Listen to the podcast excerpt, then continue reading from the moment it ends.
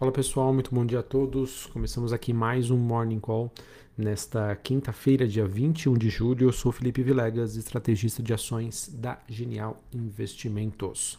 Bom pessoal, quinta-feira está sendo marcada por um dia em que serão tomadas decisões sobre política monetária, ou seja, os principais bancos centrais globais, no caso aqui de hoje, né, o Japão e o Banco Central Europeu, decidindo sobre qual vai ser a taxa de juros e quais as sinalizações que eles vão fazer é, em relação às perspectivas para suas economias.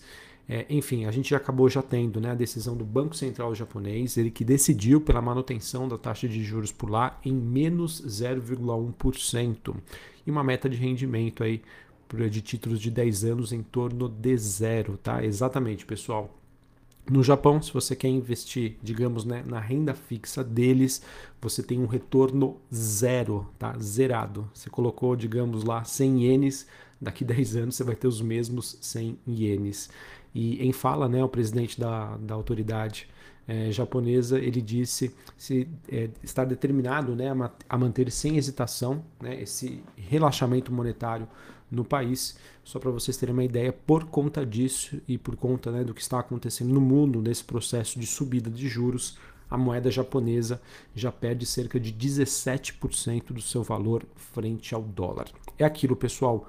O investidor, né, o investidor global, ele sempre vai buscar aonde ele consegue a maior segurança e a maior taxa de retorno. Ora, se investir em títulos da dívida japonesa me rende zero em 10 anos, eu vou investir, né, por exemplo, nos Estados Unidos, né, que hoje você já consegue um retorno acima de 1,5%. Né, no longo prazo. Então, esse, com esse fluxo de saída né, de dinheiro do Japão, o iene, né, a moeda japonesa, acaba se desvalorizando. Outro destaque do dia acaba sendo para a decisão do Banco Central Europeu, que decide daqui a pouquinho aí sobre taxa de juros lá na Europa, né? É, para vocês terem uma ideia, né? É, o mercado espera uma elevação aí é, entre 0,25% e até 0,5%, e esse seria o primeiro aumento em 11 anos. Tá? E obviamente isso está acontecendo por conta da inflação na Europa. Além da decisão, né, o mercado que segue dividido entre 0,25% e 0,5%, o mercado também deve prestar atenção no tom do comunicado e qual vai ser aí as metas que vão ser passadas aí pro, do, pelo parte do Banco Central Europeu é, sobre as possíveis movimentações em reuniões futuras, tá? E claro, né? Todo mundo espera aí uma maior clareza aí sobre o que vai ser feito para dar suporte aos países europeus que se encontram em, em maior grau de endividamento. Outro destaque do dia também fica por conta da renúncia né, de Mário Draghi, ele primeiro né, ministro da Itália, ele que não conseguiu apoio da Câmara para seguir liderando o governo e acabou que nós tivemos então três partidos se juntando nesse boicote a um voto aí de confiança que foi proposto pelo governo. Mário Draghi então apresentou desta quinta-feira sua renúncia né, ao presidente Sérgio Mattarella, que pediu que ele permaneça no, car no, no cargo em caráter provisório. A convocação de eleições na Itália podem ser anunciadas em breve. É, por outro lado, pessoal, a gente teve notícia positiva em que a operadora né, Nord Stream 1, que é um importante gasoduto que vai da Rússia à Alemanha, ela informou que nessa quinta-feira, sim, está é, procedendo à retomada dos fluxos de gás para a Europa. Durante essa semana, né, houve diversas preocupações na região de que poderia haver um desligamento completo desse fornecimento de gás, mas é, a notícia então acaba sendo positiva diante aí da retomada desse fluxo, lembrando que esse gasoduto estava paralisado por uma manutenção. É, em relação aos preços das commodities, pessoal, acho que o grande destaque então do dia fica por conta da queda do petróleo. Petróleo WTI negociado em Nova York, queda de 5%, ele que volta a ser negociado ali na região dos 95 dólares o barril. A gente também tem uma queda do cobre, 1,36, do níquel caindo 1% e mais um dia de baixa para o minério de ferro, minério de ferro na China que recua diante do ressurgimento de casos de Covid-19 e também com a turbulência lá no mercado imobiliário na China. Ontem, pessoal, começaram a surgir vídeos na internet em que nós vemos né, a população chinesa se manifestando diante né, da informação é, de que bancos estariam congelando né, os recursos em conta corrente desses clientes. Tá? Então, realmente aí mostrando que a situação na China, pessoal, segue bastante delicada, tá? Principalmente envolvendo essa questão do mercado imobiliário por lá e que, na minha opinião, acredito que isso já possa estar afetando também o setor bancário. Então, realmente aí muita atenção com China, situação aí bastante complicada. É, só voltando um pouquinho, né, falar só do em relação ao petróleo, é, o petróleo que recua nesta manhã diante de duas informações. A primeira delas né, é que nós tivemos a Líbia sinalizando que aumentou a sua produção de petróleo. Então, existe maior oferta. Se existe maior oferta e a demanda continua constante, os preços tendem a cair. E outro dado também que corrobora para essa movimentação negativa do, do petróleo é que ontem foram divulgados né, os dados de estoques API e que mostraram uma elevação muito grande dos estoques de gasolina. Vejam, né, pessoal, que situação também é negativa nos Estados Unidos, né, nós estamos no ápice do verão por lá, em que a demanda né, por viagens, lazer, turismo, entre outros, né, estaria em alta, mas não existe demanda por gasolina, né, por combustível. Então, isso obviamente é, faz levar em consideração de que sim, é, o preço nas alturas né, da, da gasolina está fazendo a diferença e diminuindo por consequência a demanda por lá. Beleza? Falando ainda um pouquinho sobre os Estados Unidos, né, a gente segue do meio da temporada de balanços, é esperado para ser divulgados hoje né, os, os resultados de, da AT&T, da American Airlines também.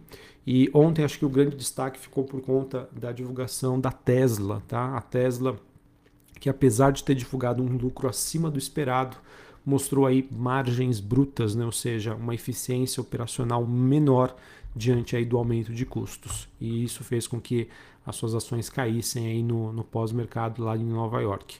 Outra coisa também que chamou bastante atenção foi a sinalização aí de que a Tesla né, teria vendido 75% da sua carteira de bitcoins, tá? Não é à toa que a gente também acaba vendo aí o Bitcoin caindo 3,5% na região ali dos 22.900 dólares, lembrando que ontem o Bitcoin chegou a atingir ali a região dos 24 mil dólares a unidade. Bom, acabei não falando, mas em termos de movimentações globais, bolsas de Xangai na China, queda de 1%, Hong Kong 1,5%, bolsa japonesa subindo 0,44%. Em relação à Europa, queda de 0,5% para a bolsa de Londres, Paris subindo 0,27%, a bolsa de Frankfurt na Alemanha queda de 0,5%. Futuros norte-americanos S&P Dow Jones caindo 0,2%, Nasdaq subindo aí 0,08%. O VIX, que é aquele índice do medo, bastante comportado, uma alta de 0,5% a 24 pontos. Taxa de juros de 10 anos nos Estados Unidos é no, alta de 0,12, perdão, a 3,04. DXY dólar index no 0 a 0 commodities em baixa. Só para a gente encerrar aqui, é, no Brasil, a, uma reportagem da Bloomberg apurou que o governo pretende editar uma medida provisória para retirar o imposto de renda sobre investimentos estrangeiros e também da renda fixa e editar em um decreto para reduzir em 35% o IPI sobre cerca de 4 mil itens produzidos fora da Zona Franca de Manaus, tá? O governo que vem adotando medidas para tentar estimular a economia. E também espera-se que o governo decida amanhã por um bloqueio de 5 bilhões de reais no orçamento com o objetivo de cumprir o teto dos gastos. Sobre o noticiário corporativo, a gente teve aí o Traders Club informando que assinou ontem né, é, um, um contrato vinculante para aquisição de uma participação na Galícia Educação, no valor de 2 milhões de reais. O objetivo do TC, então, é de fortalecer no segmento educacional, ampliando a sua oferta de conteúdos em novos nichos aí de educação. A gente também teve ontem a Clabin aprovando a construção de uma nova unidade de papelão ondulado na cidade de Piracicaba, interior de São Paulo. O projeto Figueira terá um investimento bruto né, de até 1,5 bilhão de reais e isso inclui aí cerca de 200 milhões aí que, de impostos que possam ser recuperáveis para a Clabin. E por fim, a Embraer anunciou que a NAC, né, que é a maior empresa de leasing de aeronaves regionais do mundo, assinou um memorando aí de entendimento para a Astral Aviation, com sede aí no Quênia, para conversão das duas primeiras aeronaves cargueiras no modelo E190F Notícia então positiva aí para Embraer. Belezinha? Então é isso, pessoal, que eu tinha para trazer para vocês. Todos de olho né, na, na, decisão aí sobre política monetária na Europa. O mercado dividido vai ser 0,25, vai ser meio por cento. Qual é a sua expectativa? Tá? Vamos ver que isso vai ser importante para ditar o rumo dos negócios. O mercado também segue de olho na temporada de balanços.